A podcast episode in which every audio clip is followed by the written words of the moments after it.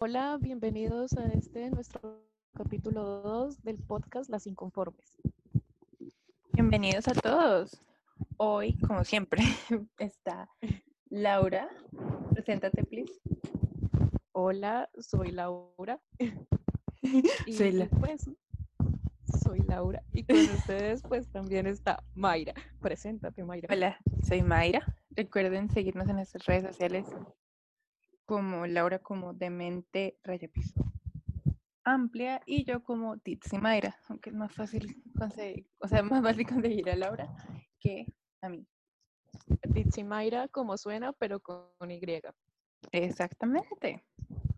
Bueno, y eh, bienvenidos nuevamente a este eh, Las Inconformes Podcast. Como les hablamos las- la semana pasada, este es un podcast muy, muy hecho manito, muy, muy ameno, muy hecho en casa. Así que pues estamos recibiendo críticas positivas como las de la semana pasada y a todos los que nos escucharon la semana pasada, muchísimas gracias.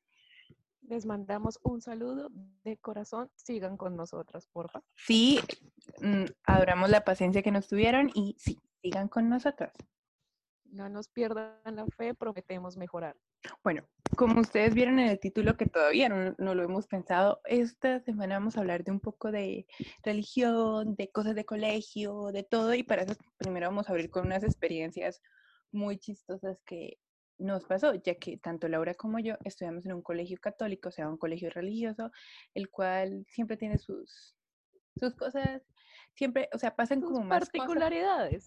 Sí, particularidades, o sea, pasan muchas más cosas que lo que puede pasar en un colegio, eh, digamos que público y no católico. Exactamente. Y para tener en cuenta, cuando hablamos de colegio, de colegio privado y colegio público, los colegios públicos son los que están avalados por el Estado, se podría decir. Sí, y los privados ya van como más, son más independientes, ¿no? Sí, trabajan solo con los recursos que los estudiantes pues, dan, digamos que con una pensión, algo mensual. Eso es correcto. Eh, no sé si a ti te pasa, pero en tu colegio creo que tengo entendido que era de padres, ¿no? Sí, padres franciscanos. Ok, ok. ¿No te hacían ir a misa o cada cierto tiempo en la semana te daban como un espacio de una o dos horas para rezar? Pues como tal, nunca fue así. O sea, siempre teníamos como nuestras misas establecidas, lo que caían, pues obviamente en días diferentes, ¿no? Pero casi mensualmente sí teníamos eh, una misa que agradeciendo que, porque salió el sol, algo así. Que siempre era. Y no, no, las podías, no las podías cachar, o sea, así estuvieras enfermo. Y es que yo sí caché muchas misas porque pues yo tuve problemas médicos en... en he tenido problemas médicos toda mi vida, pero en el colegio tuve como la época donde más tuve problemas médicos y pues utilizaba eso como excusa, o sea, sí, lo utilizaba totalmente de excusa para como, ay no, o sea, y me quedaba en enfermería, pero literalmente me quedaba en enfermería con llave, ni siquiera la enfermera, nadie, pero pues yo la pasaba bien, a durmiendo. Preferi- es preferible eso que tener que aguantarte una misa de tres horas. No, sí, total. Y además cuando tú no estás, hay gente que sí disfruta ir a misa y obviamente es respetable porque es, su es una religión, mucha gente es creyente y mucha gente que tal vez nos escucha es creyente, pero pues principalmente yo no, y creo que Laura tampoco. ¿No? Y hay mucha gente no creyente o creyente de otras religiones en, en esos colegios y también es obligado ir a misa. O sea, a mí me parece que hubieran dejado mejor, como sé, un trabajo, investigue un poquito o algo así. O sea, va a estar una hora por fuera del salón, pues, o sea, quédese orando su religión o no ore o quédese quieto, ¿sí? Mira que no, a mí cuando yo estudiaba en estas épocas de colegio, y hay que tener en cuenta que yo estuve en dos colegios, ambos fueron religiosos de monjas, y da la curiosidad que no sé si pase en colegios de monjas, la gente del público, nuestros escuchas no lo dirán, pero a mí me hacían ir una vez a la semana con un código de vestimenta respectivo, que era como nuestro uniforme de gala o nuestro uniforme de diario, pero súper bien presentado. Ah, pues yo también tenía uniforme de gala, pero pues no siempre se usaba para ir a misa. Ok, y pues este siempre era como para hacer eh, nos, nos íbamos como a la capilla y era como una o una hora o hora y media básicamente rezándole. Y ¿En yo me acuerdo serio? que una, es en serio, y una vez, aquí como anécdota personal, intenté escaparme para estudiar para una evaluación y obviamente. lo primero que hicieron fue regañarnos y hacer que perdiéramos como la materia y tales por, ¿En serio? por lo mismo y que faltamos porque eso era supremamente sagrado. Independientemente de las creencias, era algo que tenías que hacer. Pues en parte yo entiendo que cuando uno se matricula a un colegio uno firma un contrato, más en especialmente, bueno, en los colegios privados, en los colegios públicos sí se puede tener más libertad en ese sentido, libertad de culto. Pero cuando tú vas en un colegio privado y especialmente ese colegio es religioso, pues tú firmas un contrato y pues te tienes a esas ilógicas, eh, digamos que normas. A mí me parecen ilógicas porque en parte eh, muchos de los colegios que son privados y religiosos tienen un nivel de educación muy alto a pesar de ser religiosos. Y mucha gente que tal vez no es creyente o tal vez cree en otras religiones dirán, bueno, yo me voy a meter a mi hijo porque primero tienen principios muy, muy buenos y segundo, el nivel educativo es muy, muy grande.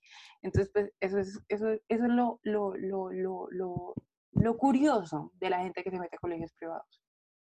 Y es cierto, porque mira que, volviendo como con el tema de las misas, a pesar de que nos hacían una vez a la semana ir a esto, también era, era una vez al mes o cada que hubiese un evento importante y las misas duraban alrededor de tres horas.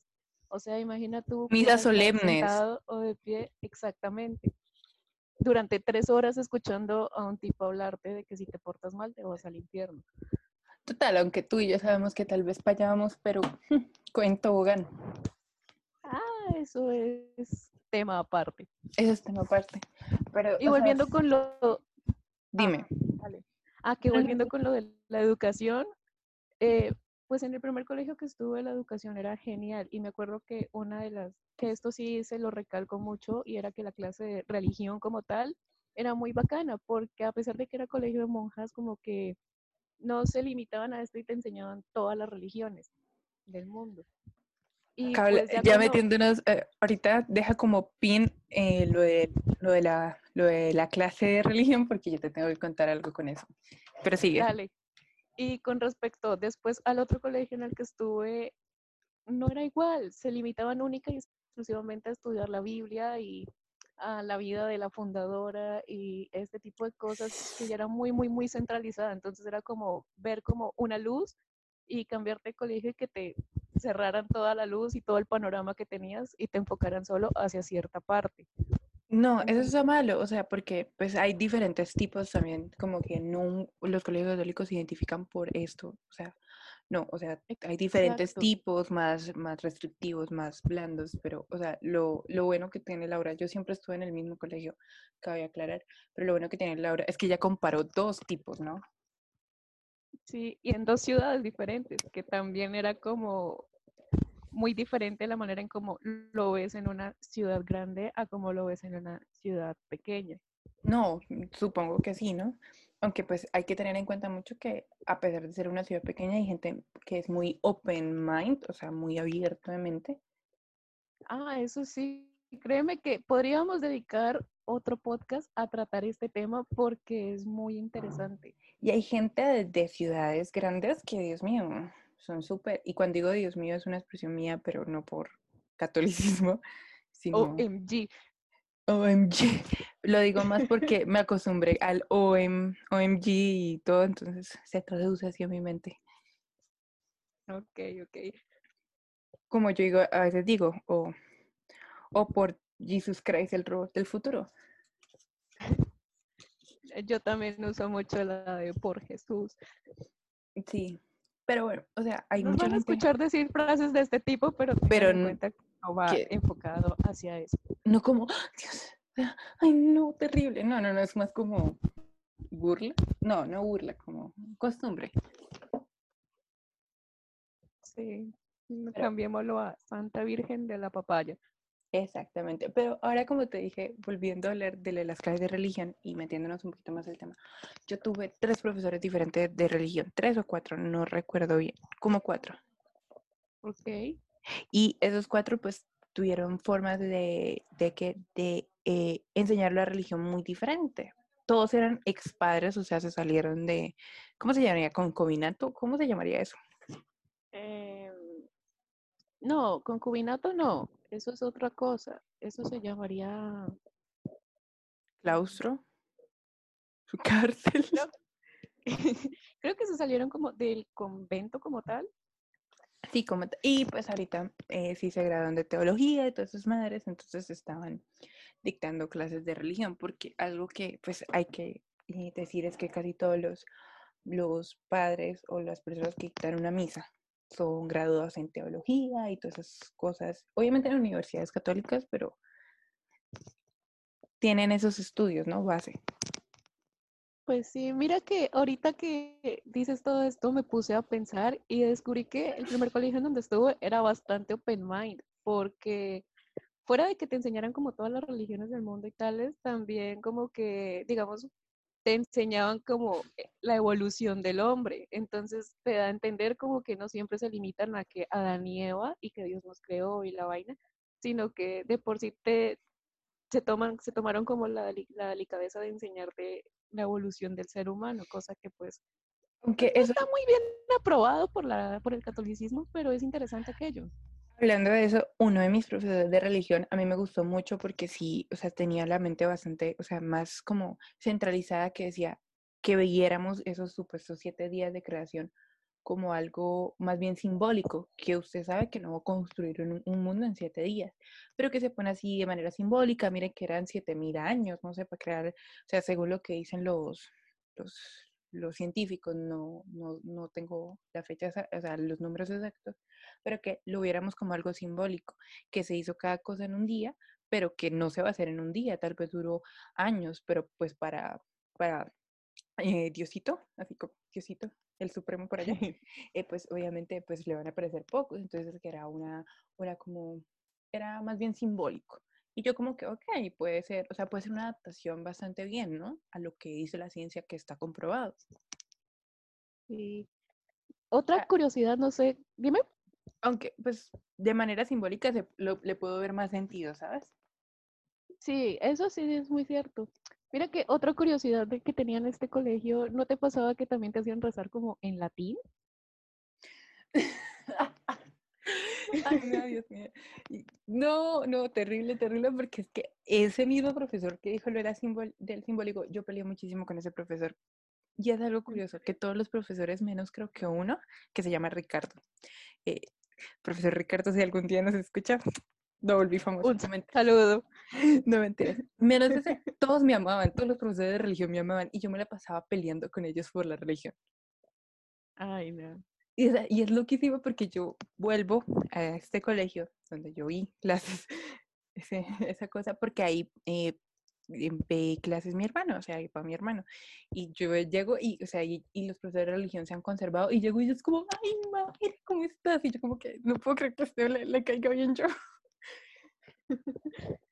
Ironías de la vida, ¿no? Ironías de la vida, o sea, mi mamá también se queda como, no puedo creer que usted tuvo tantos problemas con los profesores de religión y ellos la adoran.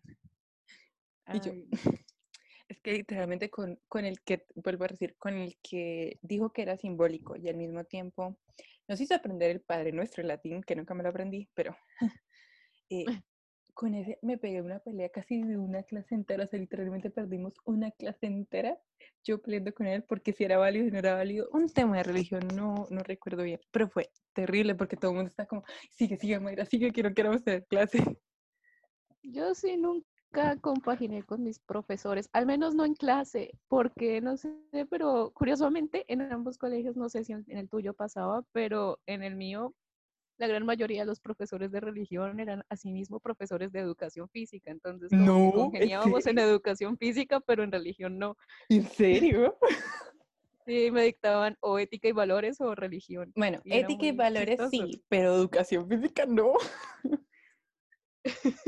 Mi profesor de educación física, esa, es otra historia, tenemos que hablar de eso, como de esas épocas. En eso se podría dedicar todo un podcast, pero siempre dictaba, a mí lo que no me gustaba es que el mismo profesor de religión fuera el de ética y valores, porque para mí, personalmente, y yo lo veo desde este punto de vista, ética es la ética como tal, es una, es una rama de la filosofía muy diferente a la religión y no se pueden compaginar, o sea, no puedo, o sea, no puedo tener a la misma persona diciéndome que crean Dios a que me diga, ay, algo de ética, no sé, no me parece, porque la ética mí- es muy filósofa. Eso y que la ética también va como muy arraigada a la moral. Entonces, digamos como que la gente de religión, los, sí, los religiosos o la gente muy, muy creyente, te- porque la otra vez me llegó esa pregunta y se me hizo, acá con todo respeto a la persona que me la hizo, pero se me hizo la pregunta más estúpida que me pusieron, que me pudieron haber hecho. Que era como que, Esa bueno, persona debe sentirse mal. yo dije que con todo respeto. Creo que me exonera de, de que la- dicha persona se sienta insultada. Mal. Sí, sí, sí, obvio. Pero pues se me hizo la pregunta de que, ok, que si yo no creía, en, re- si yo no era religiosa de ninguna manera, ¿cómo podía actuar o distinguir entre lo que estaba bueno y lo que estaba mal? Porque es Entonces yo digo como que, Es, raz- es Asimismo, razonamiento. asimismo lo que dices tiene un punto muy acertado porque la ética y la moral ya van muy independiente a lo que a lo que la religión te dice, porque moral es hacer lo que está, o sea, saber diferenciar entre lo que está bien y lo que está mal y hacer lo que tú consideras bien. Y la religión es como que, sin, o sea, sin que nadie te lo diga, sino solo tu consentimiento, mientras que en la religión ya va como que hacer lo que alguien te diga independientemente si está bien o mal. O sea, Entonces no hay un muy- razonamiento, no hay una búsqueda. no hay un razonamiento. No, sí, o sea, yo creo que esa pregunta no, no, pues para mí, ¿no?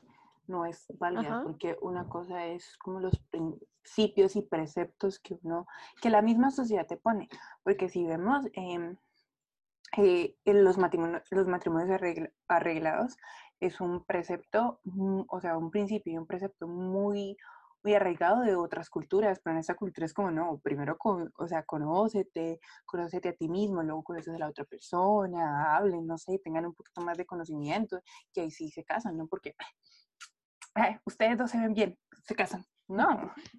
O sea, ese es el simple, ese, ese es el, el- o sea, yo creo que el, el ejemplo como que podemos más traer a colación es eso. O sea, que tal vez la ética va muy, mucho a la cultura, ¿no?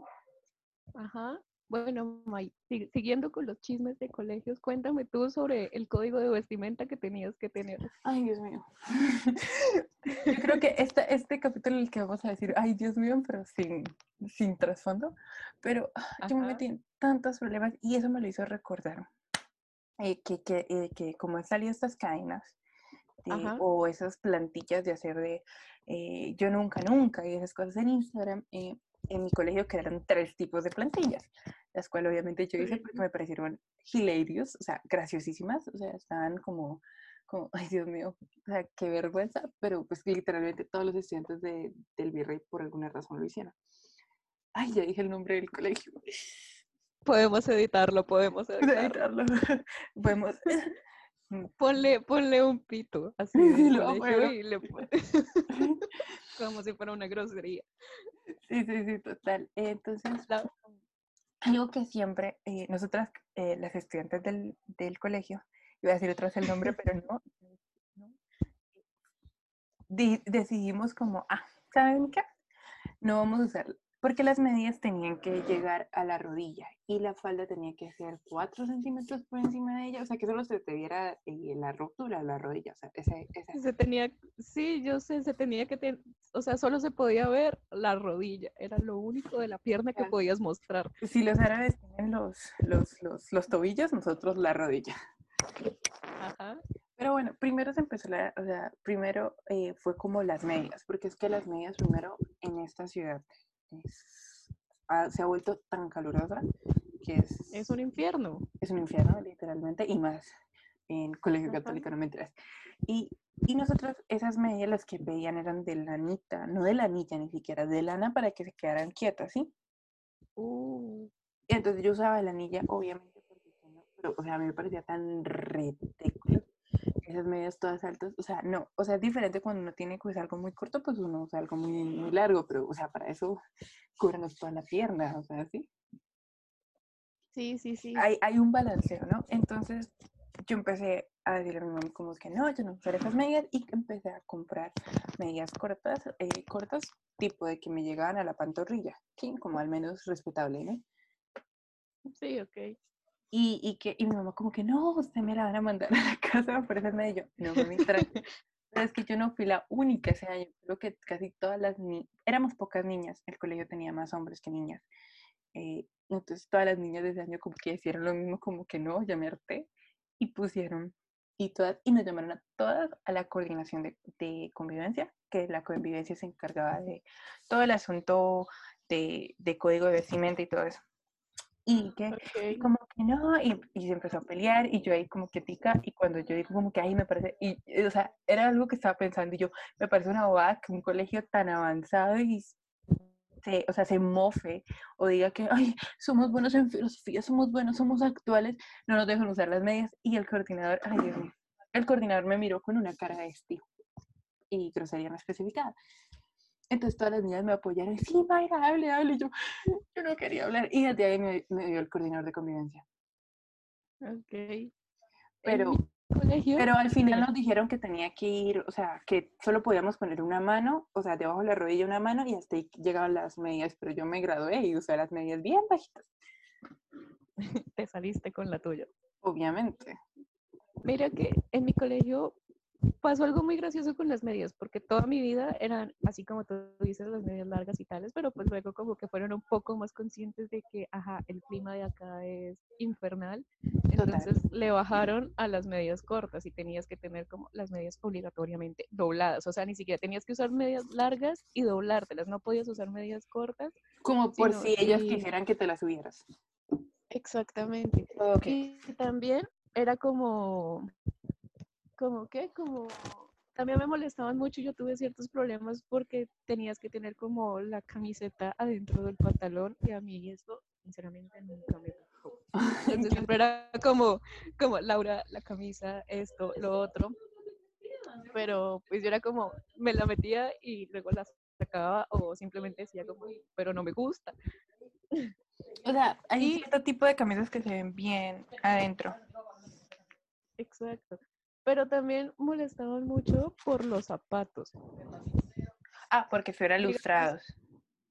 No, porque digamos los de educación física tenían que ser blancos, pero blancos totales. Y si tú tenías, ¿En digamos, serio? estos Converse eh, y que tenían una rayita roja, te, te, te regañaban y te ponían como una anotación y, y tales.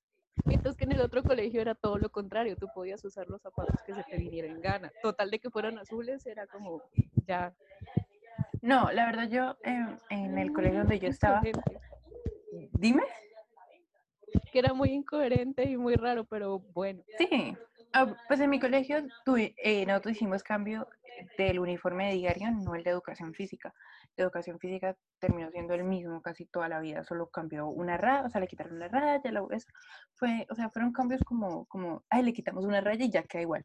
Entonces, mi, uniforme fue así. Y nosotros siempre teníamos en el uniforme de educación física zapatos negros. Entonces, en ese caso yo no tenía problemas porque yo me los, o sea, traía, solo les echaba como ya, séquense para el otro, el otro, el otro día que me tocaba educación física. Como si estuvieran muy manchadas. Sí, y las uñas nunca te molestaban por Uy, las uñas de que horrible. el esmalte y que bien limpias y que ni siquiera transparente ni nada. Nosotros sí te podíamos tener transparente, pero ¿sabes qué no podemos llevar? Collares. Collares ni relojes. Es curioso porque en el mío me dejaban llevar collares y relojes, pero en el primer colegio, ¿no? Pero no nos dejaban usar aretes, aretes largos, ni que tuvieras más de dos aretes, o No, no, no. tenías un piercing en la oreja, o sea, eso era imperdonable. Eso también lo mandaban quitar. Entonces, por decir, muchos muchachos en la época de los 2015 se hicieron las perforaciones, ¿no? Entonces ellos se cogían, era muy gracioso porque para que no se les cerrara, entonces cogían, era un pedazo de pitillo transparente y se lo ponían.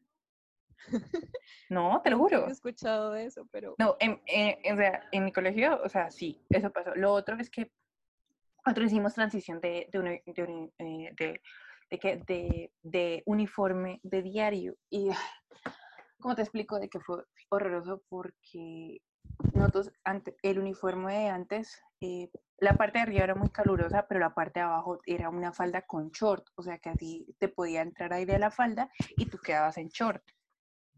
Ok. Que a mí en parte me parece bien porque pues uno en falda puede, le pueden ocurrir millones de cosas. Ah, eso sí. Cuando pasamos era como un trapo que solo se unía con un botón.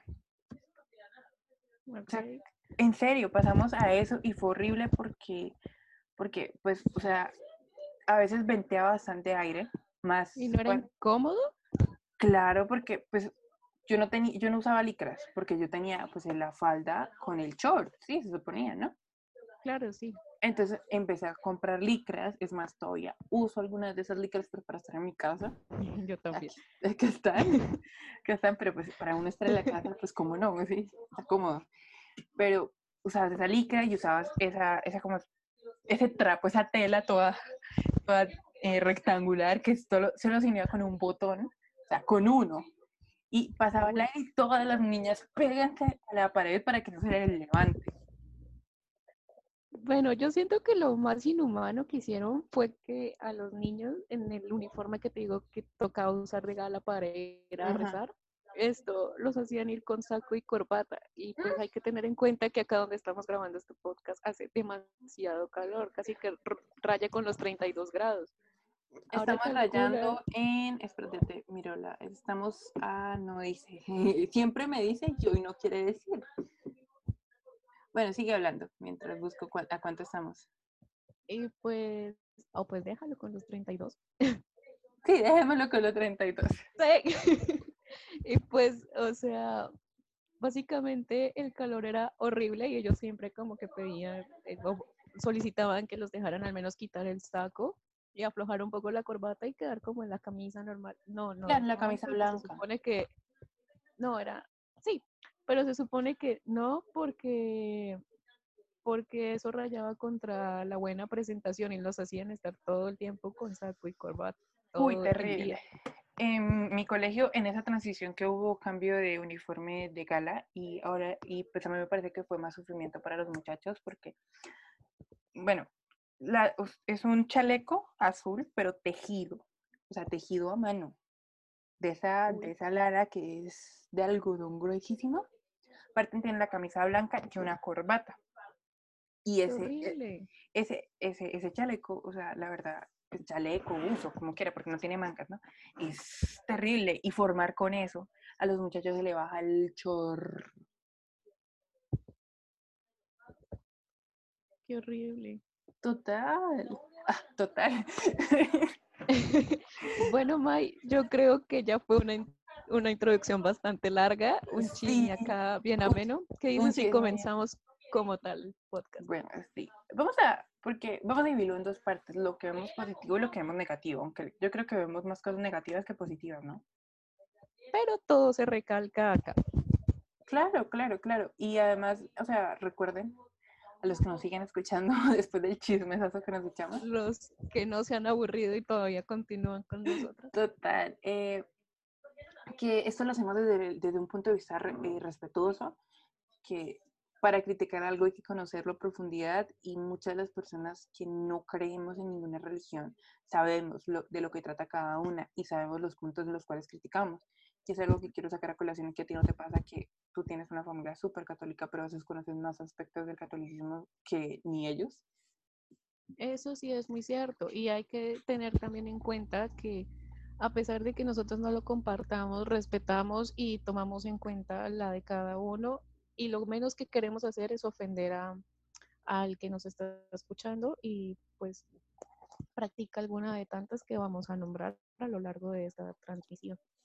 Claro, claro, claro, claro, claro. Ay, yo creo que hoy nos van a llamar la atención. O sea, los comentarios van a ser como, deja de decir claro, la vez pasada era totalmente, ahora es claro. Yo ya, ya dejé de decir exactamente, o bueno, al menos no tanto. O- ay, quiero decir claro, pero no. Ya, a ver, eh, danos una introducción de lo que tengas preparado. Eh, pues bueno, para empezar hay que tener en cuenta que Colombia es un país demasiado, demasiado religioso y muy católico, que se rige mucho en cuanto a las costumbres que, que Se impusieron hace que- muchos años. Ajá, y creo que todos nos, dam- nos hemos dado cuenta de por esto, de, de por esto, de esto. De esto. Eh, sí, pero pues yo también tengo como, no sé si ya sea pertinente tocar este tema, pero asimismo, o pues Cabe recalcar que habíamos dicho en el primer capítulo que esto iba a ser un podcast donde tratábamos temas polémicos. Y que no íbamos a permitir ardidos, ¿no? Que si no te gusta el tema, pues los, o sea, eh, no escuchas este, este, es- este capítulo y escuchas el siguiente, sí, o sea, es como más de, como quieras, ¿sí? Opinión personal. Ajá. Sí, total. Bueno, pues yo siento que así mismo, o sea, que el ser muy religioso y esto va de la mano con la posición socioeconómica de cada país. Porque, no lo sé, por más avanzado que este sea y más desarrollado que esté, como que es menos religioso, porque tiende mucho, o sea, la religión tiende mucho a nacer de la desesperación de la gente. O sea, por ejemplo, la pobreza Pero- los países, dime. Tengo, ahí tengo un, un en contra. Puede que, voy a poner el ejemplo grande, de, puede que Estados Unidos no se muestre así, a sí mismo como muy religioso, pero yo creo que ellos son ortodoxos, ¿no? Ellos son la otra parte de la- del catolicismo, ¿no? Que, que fue el catolicismo que creó Inglaterra, ¿no? Con el Mm. rey Luis, no, es Enrique, No, no me acuerdo bien. El rey que se quiso divorciar de su esposa. Y también porque, o sea, hay Pero que ellos son muy cuenta ortodoxos. eso y que hay que tener en cuenta que Estados Unidos también tiene una gran parte del que practica el protestantismo o que son protestantes. Es que es eso, no, no es ortodoxo, es protestante. Gracias. Aquí, aquí como dato curioso histórico, el protestantismo surge con Ma- Martín Lutero, que para quien no sepa era un monje católico que creo que en Alemania, ¿no? Que alrededor Sí, sí, que sí. de eso del mil. El, Ma- 1500. Martín Lutero fue el que, el que como tal va a crear esa división de los cristianos. Vamos a ponerlo Sí. de una forma de reinar de los cristianos y es desde donde sale todo lo que es las religiones que acá en Colombia se conocen como evangélicas o estos ejemplos de religiones adversas que no se pueden tomar como religiones porque tomemos que las religiones son siete establecidas, o sea, siete reconocidas mundialmente, ¿no? Que estos pequeños, hay- pequeños evangélicos, estos pequeños templos de donde procesan un- una creencia, no se toman como religión. Y hay que, o sea, también creo que me parece muy interesante como la historia de Martín Lutero, o sea, porque, pues si te fijas para esto de, eh, sin embargo, a pesar de que fue el precursor del protestantismo, todo comenzó porque hizo una rebeldía, por así decirlo, Ah, sí. contra la Iglesia Católica, pues estaba muy en contra de la corrupción, estaba también muy en contra de la venta de confesiones, que fue casi por donde se ligó todo. Entonces, pues en- me acuerdo que en un buen día de los años 1517 que pegó como en la puerta donde él atendía, de la iglesia donde él atendía los 95 tesis, que eran básicamente como sus quejas, porque él Ah, sí. también era un inconforme. Es chistoso. nosotras. Volviendo a lo del colegio, a mí sí me mostraron a Martín Lutero. A mí me hicieron como un tatata, mire lo que hizo Martín Lutero y no lo tomen a mal. Así que, Y pues, exacto, él también era un, un- un inconforme como nosotros. pero Entonces, pues, no, no, no se desapegó tanto como nosotras. Claro que no. Entonces, de cómo funcionaba la Iglesia Católica, pero de con lo que no estaba en contra. Entonces, como que... Y, y las, reform- las reformas que él proponía no eran algo muy salido de, o sea, de, de lo que es como tal los principios de la... No, de la y religión. básic- Básicamente seguía con lo mismo. Algo bueno en lo que él estaba en contra y terrible que hacía la iglesia era como la venta de confesiones, que era como más conocido como la doctrina de las indulgencias, que era como que le pagabas a la iglesia y esta te exoneraba de los pecados que tenías, o sea, algo muy ridículo con lo que se lucraba también. Pero fueron, o sea, hay que tener en cuenta que también en la época que Martín Lutero saca estas 95 tesis, había, eh, la iglesia estaba pasando por una crisis muy grande. Ah, eso sí es muy cierto. Creo que han sido como tres crisis grandes. Podemos hablar de las cruzadas, luego vino Ajá. el divorcio de Enrique, ya, ya conseguí el nombre, de Enrique VIII, que fue el que se quiso divorciar. Sí. Y luego viene pues la crisis que pasó Martín Lutero. O sea, ha tenido bastantes crisis, pero yo lo voy a, eh, o sea, yo lo enfoco más como en esas tres grandes crisis. crisis. Sí, hay que, así ya como para, para finalizar con lo de Martín Lutero, pues al final de, de todas sus quejas y todo, pues básicamente la Iglesia Católica lo manda a comer shit o pues así mismo lo descomulga y Que puede que nos pase a nosotras. el protestantismo. Lo más probable. Pero bueno, dudo que nos escuchen sacerdotes. Este podcast todavía no es tan famoso. No creo. Pero ahí eh, yo creo que la división de Martín Lutero va a ser muy diferente a la división de Enrique VIII, porque Enrique VIII, claro, Enrique VIII solo se divorció simplemente con el fundamento de quererse divorciar y que no lo dejaron. Ajá. Y que históricamente fue un rompimiento muy grande porque Inglaterra era como el país, uno de los países más católicos y más queridos por el Vaticano. Hasta que, Esto es muy- hasta que Enrique VIII dijo como, no, ni mergas, ya no lo quiero, me quiero divorciar. Ajá, y que hay que tener en cuenta que el Papa en ese entonces tenía una postura de Muy po- importante. muy poderosa, muy poderosa y muy corrupta a sí mismo. Ah, no hay que negar que, o sea, el huma- eh, el, la persona se crea y la sociedad lo corrompe. Y lo mismo pasa con la religión católica. Ustedes pueden ver, porque estando en colegios católicos, tú debiste ver muchos tipos de monjas, muchos tipos de religiosos. Y hay religiosos que tú dices como, wow, me gustaría creer si todas las personas fueran así. Pero hay gente... Eso, es muy cierto. Por ejemplo, yo tenía una profesora que era una monja, ¿no? Y ella me dictaba informática. Y me contaba como que, sí, las monjas dictaban clase de Ok, todo tipo. Había una que me dictaba biología también. ok. Entonces me decía como que ella en su juventud había tenido una vida como de desórdenes y de, de muchos altibajos y que lo único, o sea, no lo único que la salvó así tipo discurso motivacional, Eh, sí, pero sí, sí. fue como la única solución o la única manera en la que encontró de parar todo esto o de encontrar como otro rumbo de la vida, como una alternativa para salir de todo de una vez por todas, fue eso, entrar como monja. Wow. Entonces es una historia muy interesante y muy fuerte. eh, hablando también, yo tenía un profesor de religión ex padre que ya había salido de dos conventos, o sea, literalmente como se peleó con dos conventos diferentes y estaba tratando de entrar al tercero porque él, él en serio quería ser religioso. Él, o sea, él era una persona que fumaba, que tomaba, tomó con nosotros. Él lo tengo agregado en Facebook, by the way. Eh, Un él es una persona saludo, profesor de Mayra.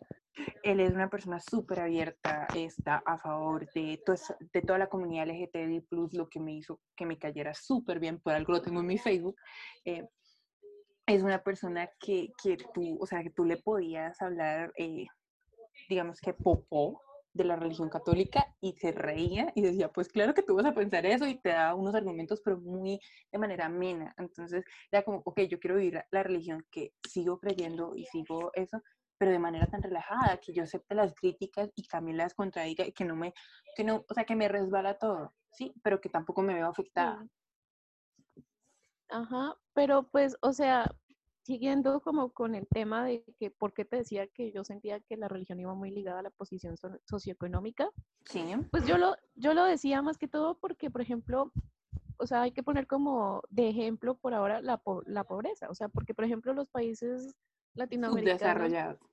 Ajá, s- por eso dicen que son los más religiosos, porque impera una pobreza muy grande y su única esperanza pues es Dios, es como pedirle ayuda a un ente que no ven, que no conocen, que como que, que los ayude o que la típica frase de Dios proveerá cuando...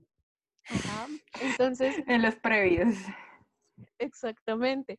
Pero pues tú eso, por el contrario, tú ves a un país desarrollado ya del tercer, del tercer mundo y toda esta vaina, y te das cuenta que Primer mundo sería se- mejor, ¿no? Tercer eso, mundo somos primer mundo. Sí, tercer mundo somos nosotros. Qué pena, me Tristemente. Los números no son lo mío. Eh, no. no. Pero pues te das cuenta de que en, digamos, tipo Europa y esto, eh, la religión que, o pues no religión, pero el número de cantidades que, de creencias más, se, se da más hacia el agnosticismo o el ateísmo. Por lo mismo y de que ya tienen todo y de que, por ejemplo, los, los impuestos son tan caros que el gobierno les provee de lo, de lo demás. Entonces no tienen como ese problema y por ende el nivel de, de creencias religiosas disminuye. Sí, en esa parte te entiendo. Porque, a ver, vamos a ponerlo así, el nivel de, vamos a hablar de un país súper religioso y no es llegar a ofenderlo, porque la verdad yo- a mí me gustaría conocer México y la cultura, todo lo que es Calacas, todo lo que es el Día de los Muertos me parece fascinante. sus La cultura creencias. mexicana es genial. Sí, pero vamos a hablar de que México es uno de los países más católicos de Latinoamérica. Sí. O sea, la población católica es casi toda. ¿Cómo? Asimismo, porque está rígido, o sea, tiene la costumbre como algo muy arraig- arraigado. a Sí, su- y a mira, el nivel de pobreza, o sea, el nivel de pobreza es del 35% Siempre, este año. Este año es del 35% del total de su población. siempre es un nivel bastante elevado.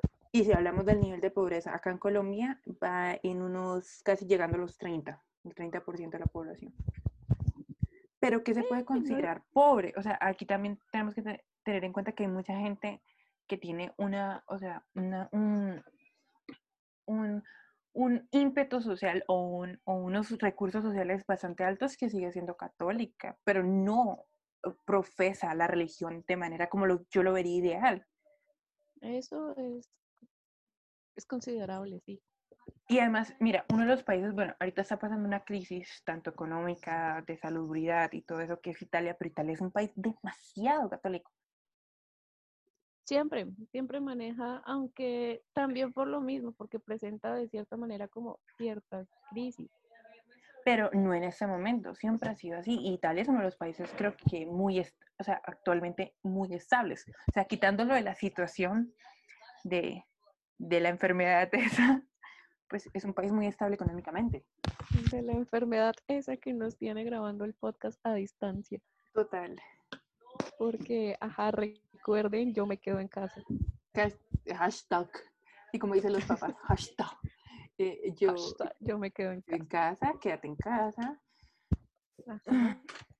mm, I am whole deal por eso, pero sí, es como, mm, o sea, sí la religión va muy arraigada a la, a la pobreza, pero no solo vamos a hablar del catolicismo, vámonos para Medio Oriente. Medio Oriente es, un, es muy apegado a su religión, si no estoy mal, no me juzguen, no me, no me descabecen, ese es el isla- isla- islamismo, ¿no? Ah, sí, y todo lo que esto conlleva, porque a pesar de las numerosas guerras que se provocaron, tipo las cruzadas y todo esto, aún así sigue manteniéndose como una religión muy ortodoxa y muy fuerte. Sí, y aparte tú ves que la mayoría de la comunidad islámica no tiene un poder adquisitivo muy grande, casi, o sea, y va, va a sonar muy, ay, pues es que yo en una casa, casi todos viven en lo que nosotros llamamos cambuches o ese tipo de casas improvisadas, porque pues primero están en constante, perdón, le pegué al micrófono, están en constante guerra, están en constante eh, ataques, entonces como tal no se puede desarrollar la, la economía de estos países simplemente por la guerra, que es una guerra de religión, ¿no? Es el Islam contra las costumbres, vamos a, a decir, occidentales. No, no es occidentales, creo que se llama, bueno, las costumbres de Estados Unidos, ¿no? Sí. Aún así, son países que son muy ricos, tanto en petróleo, en gas y en recursos eh, energéticos. O sea que básicamente de todo esto podríamos como decir que la religión o la creencia, o sea, el que tú te vuelvas muy creyente religioso, va más que todo o parte más que todo de la desesperación. Porque, o sea, así digamos, la desesperación en nosotros en este caso vendría siendo como la pobreza y la crisis que estamos afrontando. Sí. Sin embargo, si lo ponemos hacia el Medio Oriente y todo esto, ya la desesperación viene enfocada hacia guerras, hacia problemas eh, un poco mayores que sobrepasan, o sea, que sí lo abarcan, pero sobrepasan la, La realidad. digamos. Ajá. Sí. Entonces ahí también como que lo que lo único el único escape que ven o lo única la única esperanza que encuentran es justamente esa. O culpando a un ser. Exactamente. Entonces es como que- Porque también hay mucha gente que se escuda en una religión culpando a la otra, o culpando, a- o como, ¿por qué eres tan cruel? Eh, no sé, Alá.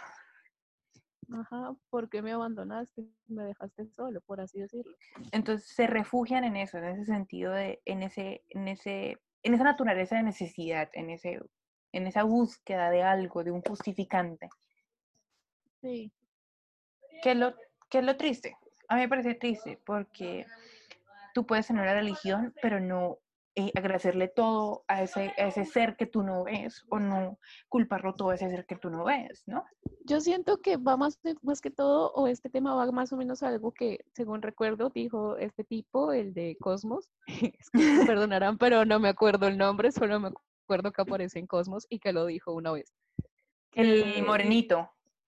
Sí, que decía, eh, que decía que más o menos que los seres humanos somos como huérfanos a la espera de que lleguen nuestros padres.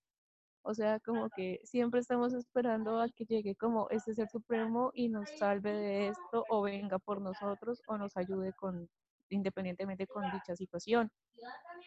Y pues la verdad siento que se relaciona como mucho al tema que estamos tratando, no sé.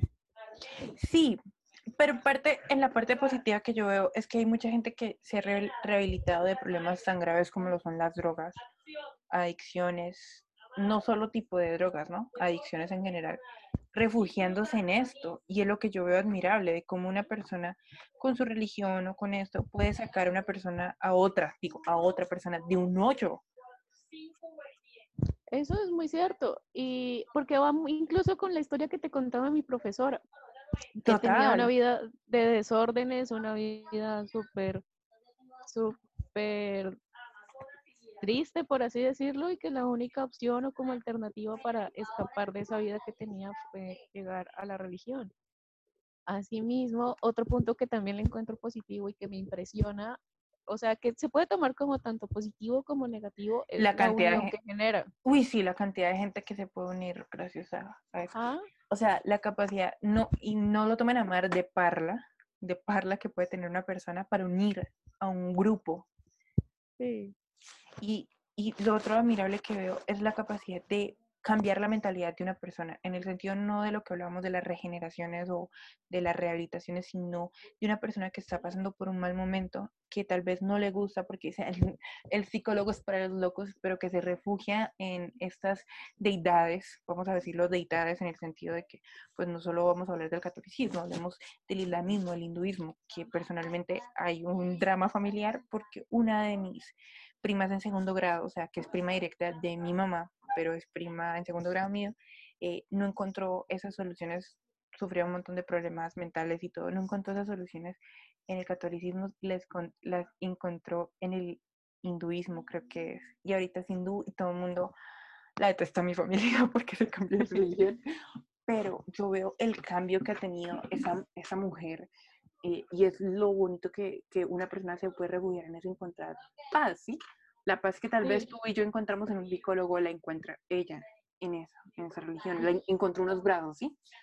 Sí, mira que ahorita que hablas como de esta experiencia me recuerdas mucho a, a una anécdota o a, una, a un caso similar que pasó con mi mamá. Digamos, ella tampoco eh, necesitaba como, se sen- estaba pasando por un momento un poco duro Complicado. y, ajá, y lo único como que esto, una amiga la invitó como a un grupo de oración que era con más personas. Ella pues no suele ser muy, o sea, es creyente, pero no suele ser de ese tipo de personas fanáticas, sino que Sí. mantiene muy normal, como cualquier persona. Y, y básicamente era lo que yo te decía de la unión, digamos como que en ella se encontró un apoyo, una, un sentimiento como de, de que sí, a alguien le importas, alguien está contigo. A pesar de todo, pues ella a la parte religiosa pues le ponía cuidado, pero no era como su fuerte, sino era más la unión y la calidez que este grupo de personas le aportaban. Sí, Entonces eso es algo que es muy bacano. Sí, yo siento que a veces esa unión puede ser contradictoria. Vemos que hay personas que son muy creyentes, muy apegadas a la religión y eso, es- esto no pasa todos los días, pero es algo que pasa y la gente calla. Es que un, profe, un, un profesor, un padre o una... No lo he visto en monjas, la verdad me gustaría saber si pasa en monjas, pero no lo he visto en monjas, lo he visto en padres. Tienden a acceder a los menores, ¿sí? Y eso no lo veo positivo porque son figuras que hasta los niños pueden llegar a admirar. Y Eso es como que, wow, wow, o sea, esta persona es tan, tan santa, en el sentido de santa, tan pura. Y les hacen, digamos que maleficios a un menor. Ajá. Y eso pues no está Ah. bien tampoco. No, pero sí. Esto, digamos, no sé, pero ahorita que estamos hablando de religiones y que dijiste lo de tu prima que se volvió hindú, me hiciste reconsiderar que una de las, o a mi criterio, no sé tú qué opines, pero una de las religiones que yo digo que mejor estructurada está, que mejor creencias tiene, que de verdad le puede aportar mucho al ser humano, es el, el budismo. Es que yo también, yo pensé que ibas a decir el hindú y dije, pero también está el budismo. El budismo, el budismo siento que es como de por sí de todas las religiones como la más perfecta, a pesar de que pura. si bien, ajá, si bien no cree como tal o directamente en un dios, porque más que todo es en Mahoma y El Mahoma es como como, como lo, lo que, lo que, no me acuerdo el filósofo que habla de que el Estado es como un monstruo. ajá, Que pues, entonces va- si consideramos, para volverlo más a palabras más humanas, si consideramos que el Estado es un conjunto de muchas cosas, pues para ellos el Mahoma es un conjunto de muchas cosas, no una persona. exactamente en Mahoma y pues más que todo como en Buda, que como tal es en lo que se basa, entonces más como en la paz interior, la tranquilidad que tú tengas y no sé, y la meditación. Lo otro, que siempre, es ah, una religión muy bonita. Es una religión muy bonita. Lo otro es que siempre te dicen, ay, en religión y en política no se habla. Sí, sí se habla, sí se habla de las cosas que están mal. O sea, no, no, no, no, no faltando el respeto, claro está, ¿no? Es que es eso. Lo que pasa es que al ser un tema tan controversial y tan de mucha y tan de libre opinión, como que asimismo se presta para malos entendidos y que si uno no lo sabe tratar con la delicadeza que se debe y con el respeto que se debe, desata problemas. Desata problemas. acá volviendo a hablar de manera personal, pero no es por, porque pues he tenido muchos acercamientos con diferentes religiones, o sea, no tristemente, pero también he enriquecido un poquito. Eh, nos- Ajá. tengo una parte de mi familia, o sea, como la parte de mi mamá, la parte de mi papá. La parte de mi papá este es, eh, va mucho lo de Martín Lutero, ¿no? Y, Sí, pero yo creo que se malversó lo que Martín Lutero pensaba en estas comunidades evangélicas, ya que se volvieron más restrictivas de lo que puede ser la religión normal, la del catolicismo normal. Entonces siempre nos han obligado a ir y literalmente nosotros siempre lo negamos. Siempre es como, después, no, nope. O sea, y han tratado porque eh, unas, una, una, pare- un- la hermana, una hermana de mi, de mi papá, que recientemente, pues no recientemente, hace poco se casó, hace mucho se casó, eh, pero ella ya estaba casada por la religión católica, pero que, que supuestamente tenía que casar por su religión, porque bla, bla, bla, lo cual me pareció insulso, pero em, eh, nos invitaron al matrimonio como obligándonos a ir a la iglesia. Y es como, nosotros llegamos, fue como a la comida, como, como, el tío, como el tío borracho ese que siempre llega solo para la fiesta. Bueno, así llegamos nosotros. Como siempre, hasta- Uy, qué tarde es. uy, qué pena, ¿de qué, qué van a servir hoy? ¿Qué vamos a comer? Pero sí, es como, como el trasfondo de la situación de que creas lo que creas, sea lo que sea, pues ten como un- unos principios que sean equivalentes a todas las religiones, ¿sí? Que es el respeto, el considerar a la otra persona que es igual a ti, todos esos principios que no son religiosos. Pero, pues, o sea, no sé si quepa como recalcarlo ahorita, pero hablando como dentro de la parte nega- negativa, ¿ve? De la parte positiva. Todo negativo, no. No, no todo puede ser negativo, hay que rescatar los pros y contras. Pero no sé si venga muy al caso, si sea muy polémico, pero así mismo como están las religiones que nosotros ya conocemos. Y no me vayan a juzgar mal, o sea, de antemano yo considero que yo, por lo por mi parte, uno, no, no practico ninguna religión de ningún tipo y dos, me cuesta creer que hay, hay un Dios, así que por ende me podría catalogar como entre esa mezcla entre Atea. el ateísmo y el, y el agnosticismo. Yo creo que yo estoy más al, alu- al- a- o sea, yo me, me, me inclino más al agnosticismo, ¿sí?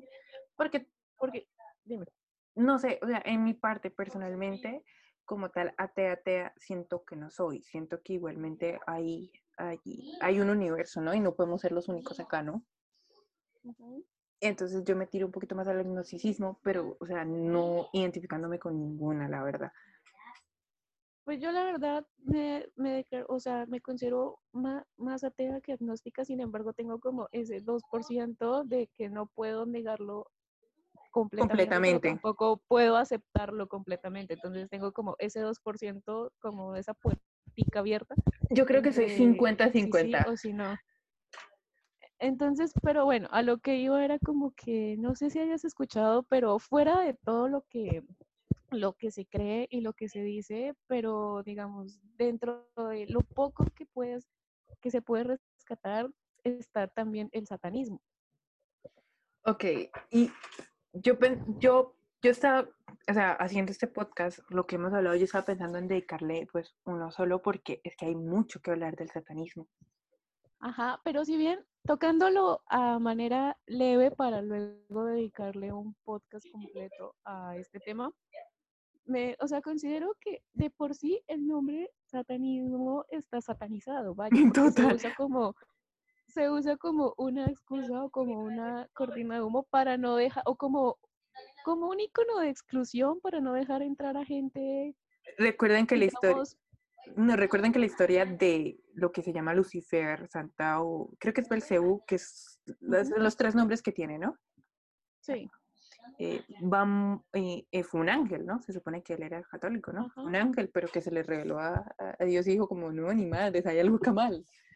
En cuanto al satanismo moderno, que es el que yo me refiero, el de Anton LaVey, Ah, sí. Esto, digamos que fuera de eso, el nombre satanismo está, eh, crea, ah, crea como esa zona de exclusión, como ese filtro colador para no dejar entrar a gente que pueda escandalizarse fácilmente o que no sea lo suficiente de mente abierta. Sí, oído. Entonces, entonces siento que lo positivo que tiene esto es que va más que todo, o sea, porque tiene sus 10 mandamientos y tiene su vaina, Y los es diez lo más que mandamientos son, o sea, yo los vi, hace poco los vi y son muy geniales y muy actuales. ajá, Son muy, muy porque va orientados a... tanto del, Dime, dime, van dime, dime. tanto como del, eso, que los diez mandamientos van tanto como del respeto a ti mismo como ser humano y como persona, y si tú te respetas a ti mismo, debes respetar a tu prójimo. Ya debes, o sea, si tu prójimo no te respeta a ti, ahí es cuando tienes como que de manera educada y decente como alejarlo de ti. Pero, o sea, fuera de lo satanizado que puede escucharse todo esto, como bien su nombre lo dice, es muy como muy acertado este pensamiento, ¿no? Porque, o sea, primero te respetas a ti como ser humano y luego respetas al otro. Total, sabes, yo me iría más por una vertiente del como del satanismo, del satanismo íntegro.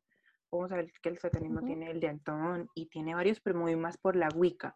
A mí hace Ah, mucho ok. tra- hace mucho hace mucho tiempo me está interesando mucho la Wicca, todo, porque es que para mí es imposible que no hayan fuerzas positivas y fuerzas negativas y creo que lo- o sea, toda la persona que me conoce personalmente sabe esta división que yo tengo, que hay- tiene que haber fuerzas positivas y fuerzas negativas, por algo hay un centro del mundo, ¿no? Que nadie va a Sí. llegar, ¿no? Porque es- somos como hormigas en, en un planeta, o sea, es un planeta muy grande para tremendas hormigas que somos los humanos. Entonces me voy Claro. más por, por eso, que es más, mucho más, no se orienta tanto a la brujería, porque cuando también se dice brujería, está muy satanizado. Sí. El término, el término está súper satanizado, pero A lo el- que es ahorita, sí. a lo que es ahorita sí, pero la Wicca a mí mm, tengo que investigar un poquito más.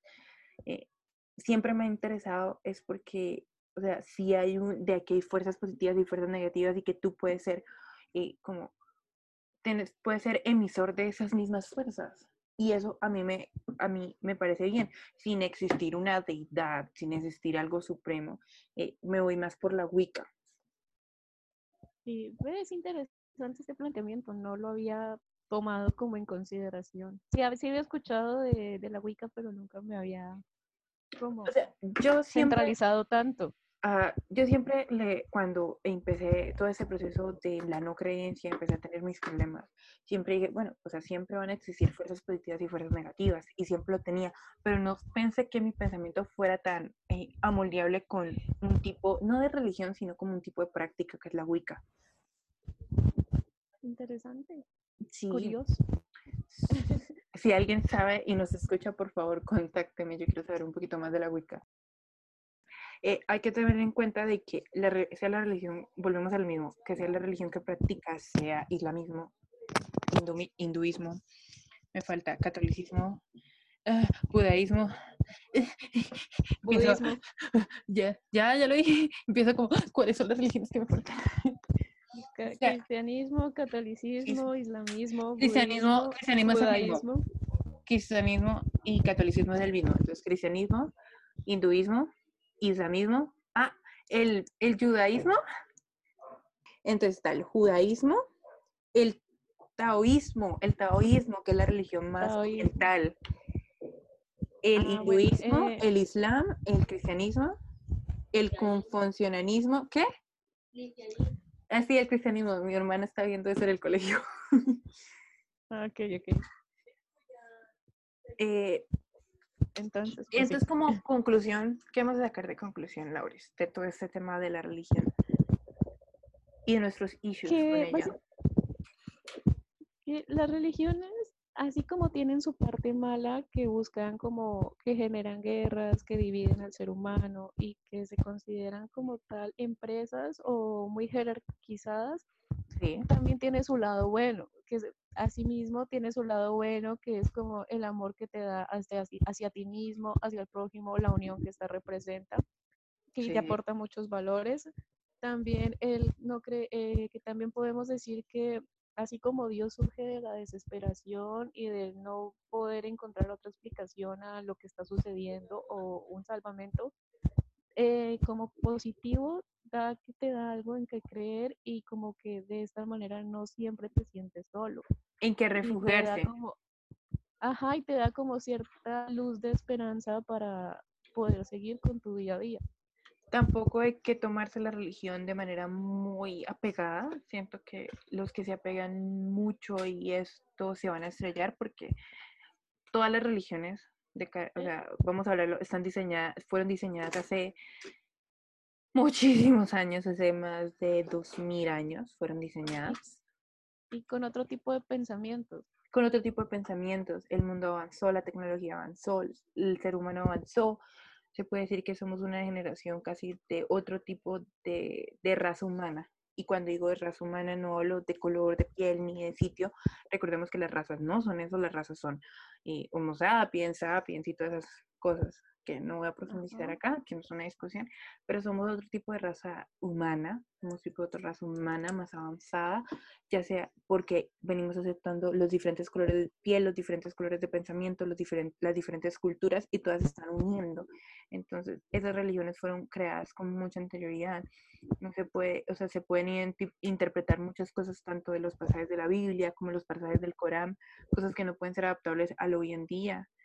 Porque yo creo que en esa época no se imaginaban tener un computador por el cual estamos hablando y grabando un podcast, o no se imaginaban un carro. Sí, vamos a hablarlo de cosas más, más básicas. Entonces es muy difícil tomarse la religión totalmente apegada. Y tampoco es que vamos a decir, ay, no, pues están proponiendo una renovación de algo que ya existe. No, no es una Pues- renovación, sino un adaptamiento. Pues si bien yo digo, hay que usarlas como una guía, más no como una norma. Por eso es que en el derecho hay jurisprudencia, porque no todo se puede, eh, no todo lo que se interpreta es verdad, siempre que ser aplicable al, al caso concreto.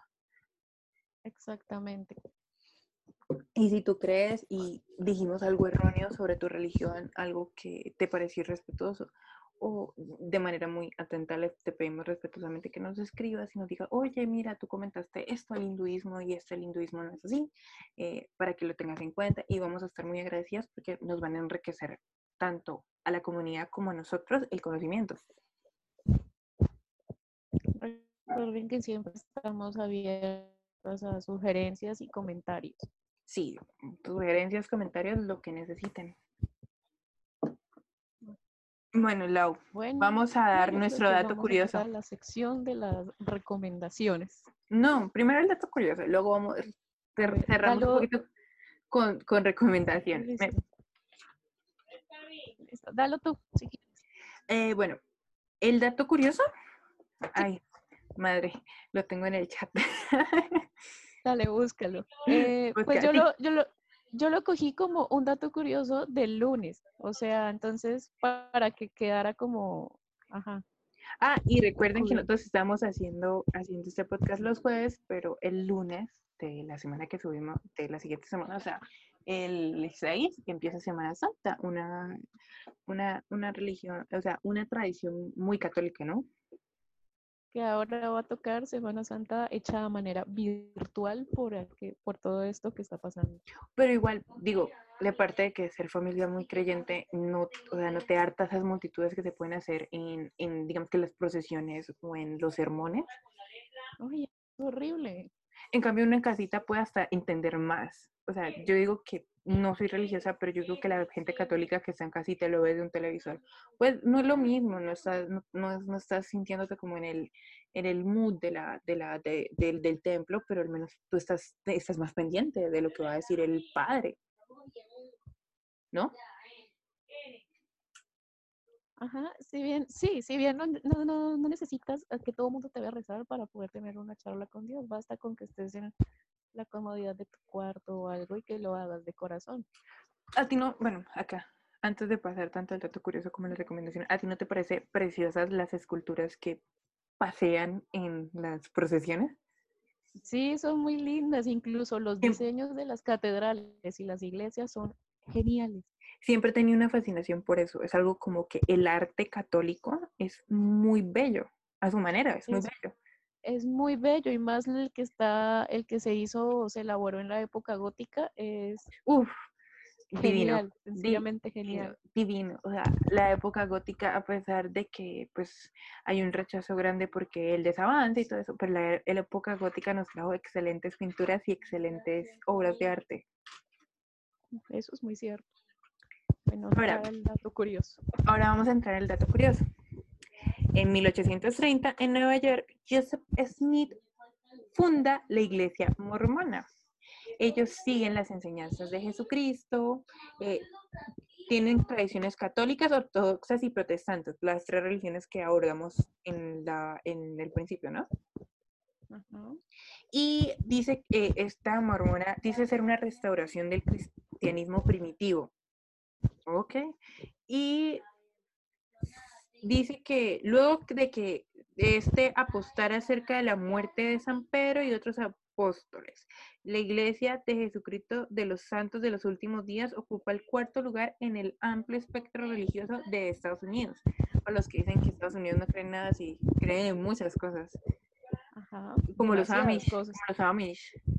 Los Amish es una cultura que no hemos tratado, pero es más que todo una cultura, pero no tanto una religión. Es cultura y religión. Y va- van de la mano. Sí.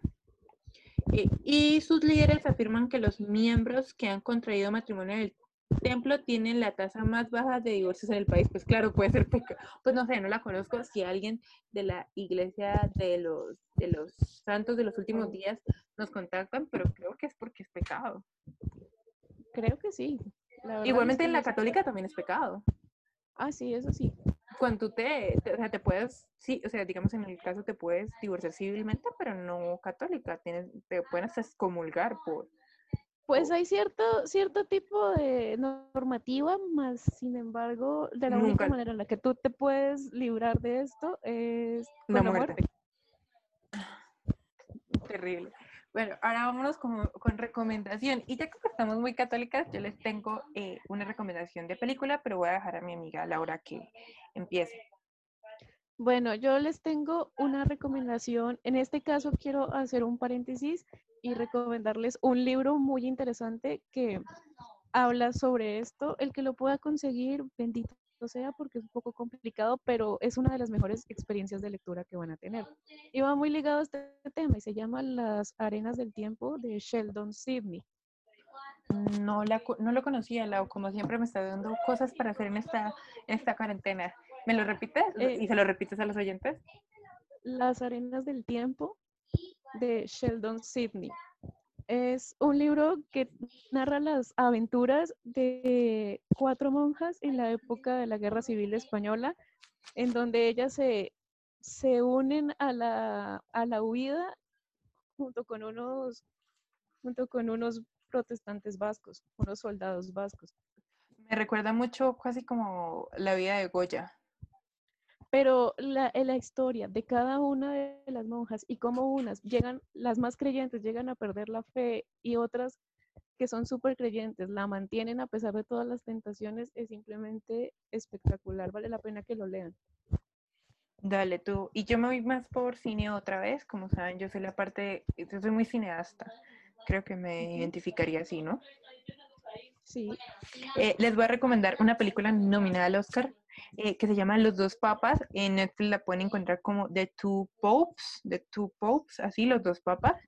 Y es una película muy divertida, pero al mismo tiempo que explora eh, todo lo que fue el trayecto del Papa Benedicto al Papa Francisco desde una vista, creo que el, el director lo ve como él pensó que, que, que, fue esa transición, pero la verdad no fue así.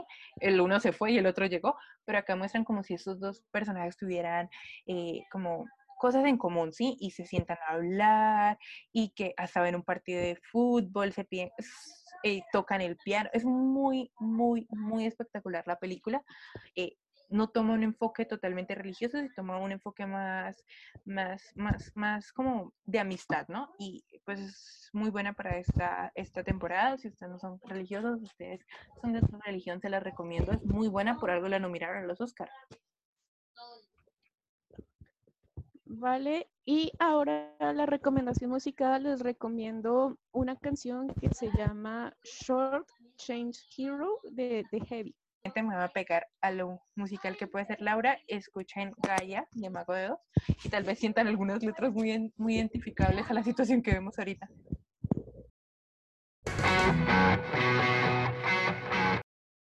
En nuestras redes sociales son eh, en Instagram las inconformes spot, en Twitter las inconformes y nos pueden encontrar en SoundCloud y en iBox, cualquiera de esas dos plataformas las tenemos ahorita al mismo tiempo.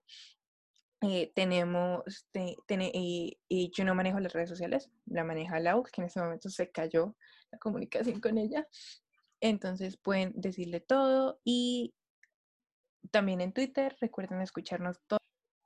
Para ustedes son los lunes, para nosotros son los jueves. Recuerden sintonizarnos todos los lunes y, con y los jueves seguiremos trayendo a colación estos, estos bellos, bellos podcasts. Recuerden también que somos expertos en nada, en críticas y todo, de manera muy respetuosa y los abramos.